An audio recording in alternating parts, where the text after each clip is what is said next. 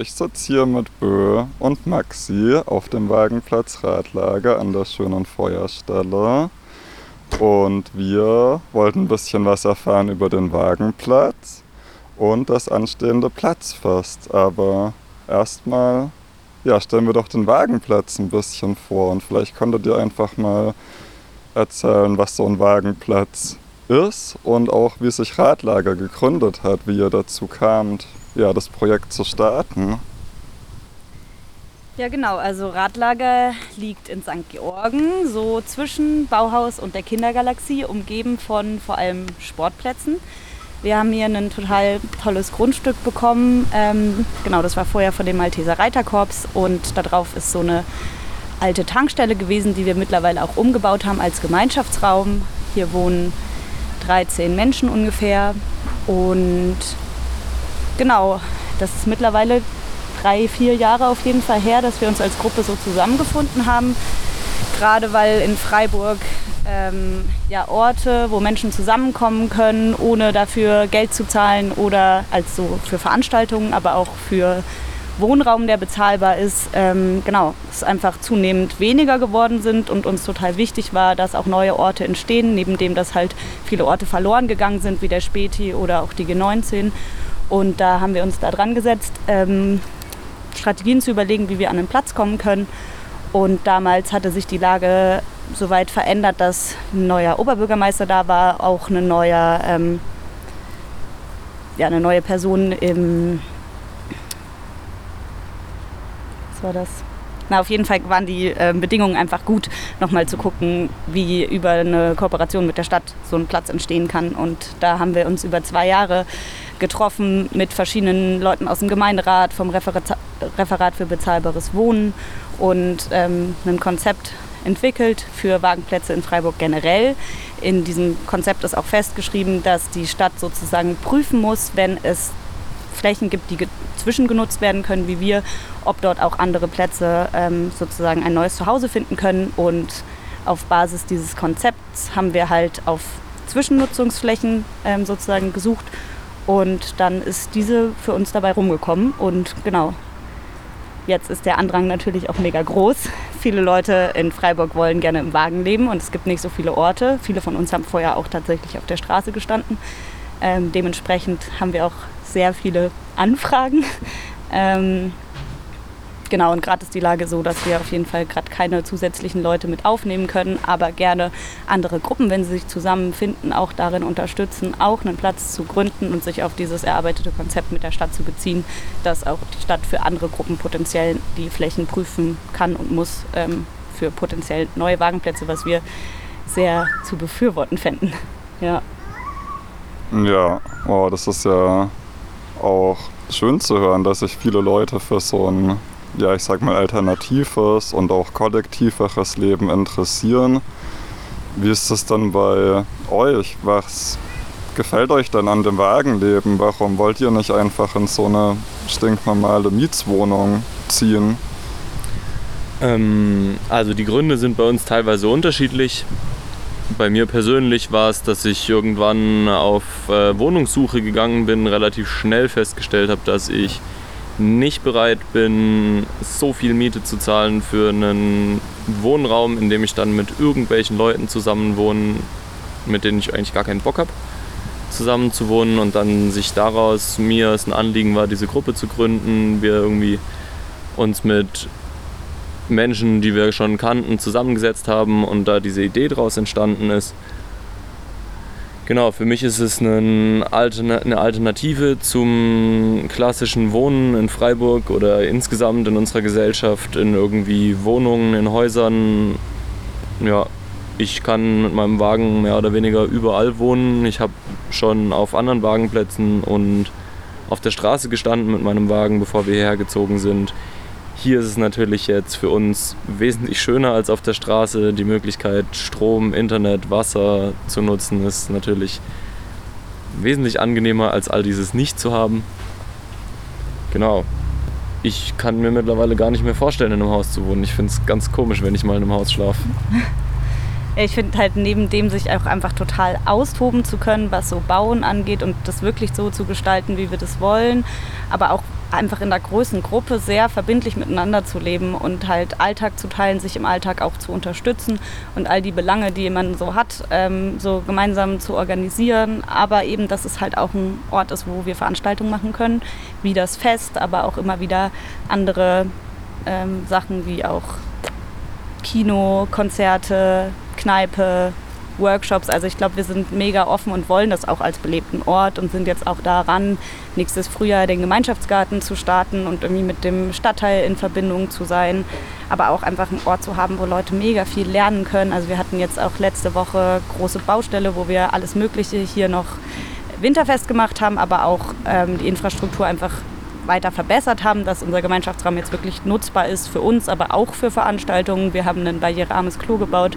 Wir haben das Holz für den Winter für uns komplett gemacht und all sowas und dafür auch Leute eingeladen, verschiedene Sachen einfach lernen zu können, zum Beispiel bauen.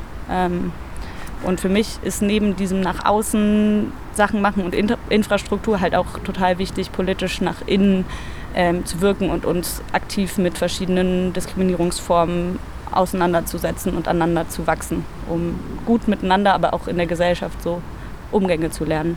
Genau.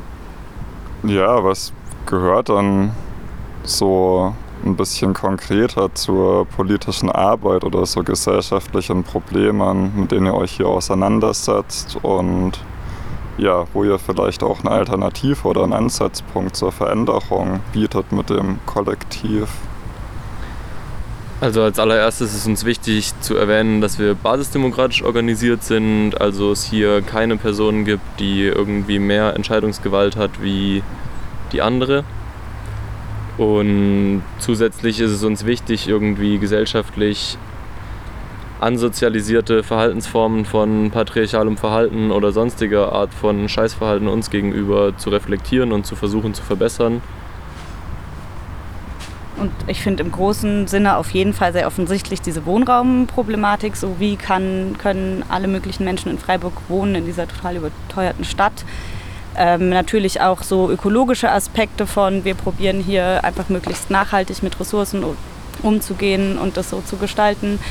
Und genau, gerade bei diesem Wohnraumthema sind wir ähm, über die eine Dokumentation, die über uns gedreht wurde und aber vor allem über das Metzgergrün, die auch am Fest gezeigt werden wird, ähm, in engem Austausch auch mit dem Quartier Metzgergrün, was vom Abriss bedroht ist. Und genau, wollen einfach eigentlich einer Stadt mitwirken, die Raum gibt für alle und genau einfach eine bezahlbare Stadt und auch eine Stadt für verschiedenste Formen von Kultur und Subkultur. Ähm, genau um nochmal den Bogen zu uns zurückzumachen, ähm, wir haben ein Solidarsystem, was Miete angeht. Also wir haben einen gewissen Betrag, den wir monatlich an die Stadt zahlen müssen für diesen Platz. Aber da wir unterschiedliche Zugänge zu finanziellen Ressourcen haben, hier auch, mach, organisieren wir uns so, dass wir quasi eine Bieterinnenrunde gemacht haben und gesagt haben, wir müssen diese, das sind unsere Fixkosten, die müssen wir erreichen. Wie erreichen wir sie? Wer kann wie viel zahlen? Dass irgendwie auch Leute die Möglichkeit haben, hier zu wohnen, die sich die Miete sonst quasi nicht leisten könnten aufgrund von ihrem Einkommen oder so und uns da gegenseitig so unterstützen können. Wow, ja, das sind ja tolle und schöne und Sachen, die hier verwirklicht werden können. Ich glaube, jetzt sind bestimmt alle ganz gespannt, die noch nicht hier waren oder vielleicht noch nicht mal auf einem Wagenplatz. Wie sieht so ein Wagenplatz überhaupt aus? Vielleicht können wir gleich mal eine kurze Tour machen und ihr könnt uns den Platz ein bisschen zeigen und vielleicht aber auch schon mal anfangen von hier zu beschreiben, was ist denn ein Wagen? Wie sieht denn so ein Wagen aus, was hier so um uns herum steht? Ähm, naja, also wenn man quasi durchs Tor reinkommt, stehen dann da erstmal diverse Wägen rum ist, wir haben sehr unterschiedliche Wägen. Leute wohnen in Bussen, in Wohnwägen, in LKWs und Bauwägen. Ja, ähm, so die groben Formen davon werden wahrscheinlich den meisten Leuten bekannt sein. Die Fahrzeuge sind bei uns in unterschiedlichsten Ausführungen mit Holz verkleidet, aus Metall oder aus GFK-Verbund. Also auch ganz viel selbst gebaut, nehme ich an. Wie war das bei euch? Wie viel Arbeit habt ihr in eure jeweiligen Gelegenheiten gesteckt? Ich habe mir einen leeren LKW gekauft und über ungefähr neun Monate neben der Arbeit den ausgebaut und ja, jetzt die meisten Wägen haben auch eine eigene Küche drin. Wir haben zwar auch eine Gemeinschaftsküche, aber eben die meisten haben ihre eigene kleine Küche. Sonst ist da Bett, Ofen, ähm, Tisch, Couch bei mir. Genau, was ich so brauche. Kleine Werkstatt. Ja, bei mir hat das auch äh, super lang gedauert. Viele von uns haben Oldtimer, das heißt, es ist ganz schön viel Restaurierungsarbeit und Liebhaberei auch mit dabei. Und ich glaube, alle hier haben sich ihre Sachen selber ausgebaut. Ähm, Teilweise auch aufgebaut, also teilweise auch von null, von null quasi einen Bauwagen aufgebaut oder einen Koffer auf eine Pritsche drauf oder Genau, und ansonsten kann man sich so vorstellen, dass wir so in verschiedenen Grüppchen so miteinander stehen sozusagen und immer wieder auch so kleine Treffpunkte mit Feuerstelle und Tisch und sowas haben, weil eben dieser Gemeinschaftsaspekt uns voll wichtig ist und das jetzt nicht ist wie ein Campingplatz mit verschiedenen Parzellen, wo jede Person einzeln so eine Parzelle mietet, sondern dass wir auch in stetigen Austausch sind, wie passt das gerade irgendwie für alle, wer steht wo mit wem und so weiter. Ähm, genau, und wenn man jetzt sich so umschaut, beginnt hinter uns direkt die Wiese, die ist vom Turnverein. Dahinter ist noch eine Buhlbahn vom Bürgerverein. Also wir sind auch richtig eingebettet in diese anderen Strukturen vom Stadtteil. Und dahinter ähm, kommt dann der Schönberg. ähm, genau, und ansonsten haben wir halt einfach verschiedene Strukturen, wie äh, große Fahrradschuppen, äh, Holzlager, ähm, eine Garage, die mittlerweile als Werkstatt mit unserem ganzen kollektiven Material ähm, genutzt wird. Ähm, das barrierearme Klo sehe ich jetzt von hier noch. Dann unser Gemeinschaftsraum, wo auch die Gemeinschaftsküche drin ist, aber halt auch genügend Raum, um uns alle dort aufzuhalten. Dahinter ist dann noch die Bar, die jetzt fürs Fest gerade hergerichtet wird. Und ich sehe auch noch, also weiß, dass zumindest hier gerade lauter Leute rumspringen, die verschiedene Vorbereitungsarbeiten gerade auch für Fest, äh, fürs Fest am Wochenende machen. Genau. Das so selbst zu organisieren oder aufzubauen, ist ja bestimmt auch teilweise herausfordernd in Bezug auf die sanitäre Infrastruktur. Jetzt wäre ich neugierig, wie funktionieren denn eure Klos? Oder auch, ja, du hast ja gerade schon vom barrierefreien Klo gesprochen. Was für eine Art von Klo ist das? Also wir haben verschiedenste Klos. Also wir hatten das Glück, dass zum einen eine Wassertoilette in dieser ehemaligen Tankstelle schon von dem Verein vorher war. Die mussten wir dann über den Winter allerdings abstellen, weil die Rohre nicht frostsicher waren. Und wir haben ziemlich schnell dann ein Kompostklo gebaut, auch weil wir es einfach ökologisch mega sinnvoll finden. Ähm, genau, und neben dem, dass dieses Kompostklo halt ein Turm ist mit verschiedenen Stufen und wir aber gerne ermöglichen wollen, dass alle möglichen Menschen uns hier zu Besuch kommen, ist jetzt das barrierearme Klo noch dazu gekommen. Und das ist tatsächlich, weil wir ähm, mit der Stadt und dem Beachverein in den letzten Monaten das Abwasser auch noch geklärt haben. Ähm, gibt es jetzt auch noch ein Wasserklo. Also, und es ist alles mittlerweile frostsicher gemacht. Und es war natürlich viel Arbeit. Und ich glaube, wir sind auch mega froh, dass wir jetzt eben diese ganzen Infrastruktursachen jetzt an einem Punkt haben, wo wir mega gut mit leben können und jetzt wieder mehr Kapazitäten und Ressourcen einfach frei sind, um auch aktiver politisch wirksam zu sein, was neben dem Aufbau von so einem Platz auch für uns heißt, in die Stadt reinzuwirken und uns zu verbinden mit anderen Orten und zu unterstützen. Ja. Ja, und jetzt steht ihr in den Startlöchern oder steckt voll in den Vorbereitungen für das Platzfest Ja. am Wochenende. Was ist denn da geplant? Also es geht Samstag um 15 Uhr los bei uns und startet dann mit so Spiel- und Spaßprogramm. Geplant sind Sachen wie Kistenklettern, eine Zwillenbude oder ähm, ein, am Samstag glaube ich noch ein Film, der gezeigt wird. Genau dieser Film über das Metzgergrün. Dann gibt es ähm, von der kurdischen Gemeinde, Gemeinde gibt es Abendessen. Und dann gibt es noch ein bisschen musikalisches Programm den Samstagabend. Genau, und Sonntag geht es dann weiter mit wieder Spiel und Spaß. Es gibt Hobbyhorsing. Es gibt eine Talent- oder auch No-Talent-Show. Sa- Sonntag, äh, früher Abend noch ein kleines Konzert und dann nochmal einen Film und dann ist ja auch schon wieder vorbei mit dem Fest.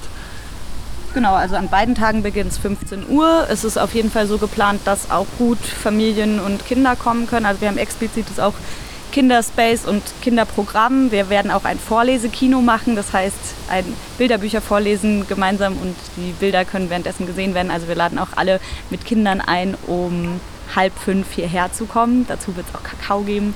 Genau, wir wappnen uns fürs möglicherweise schlechte Wetter mit diversesten Bauten.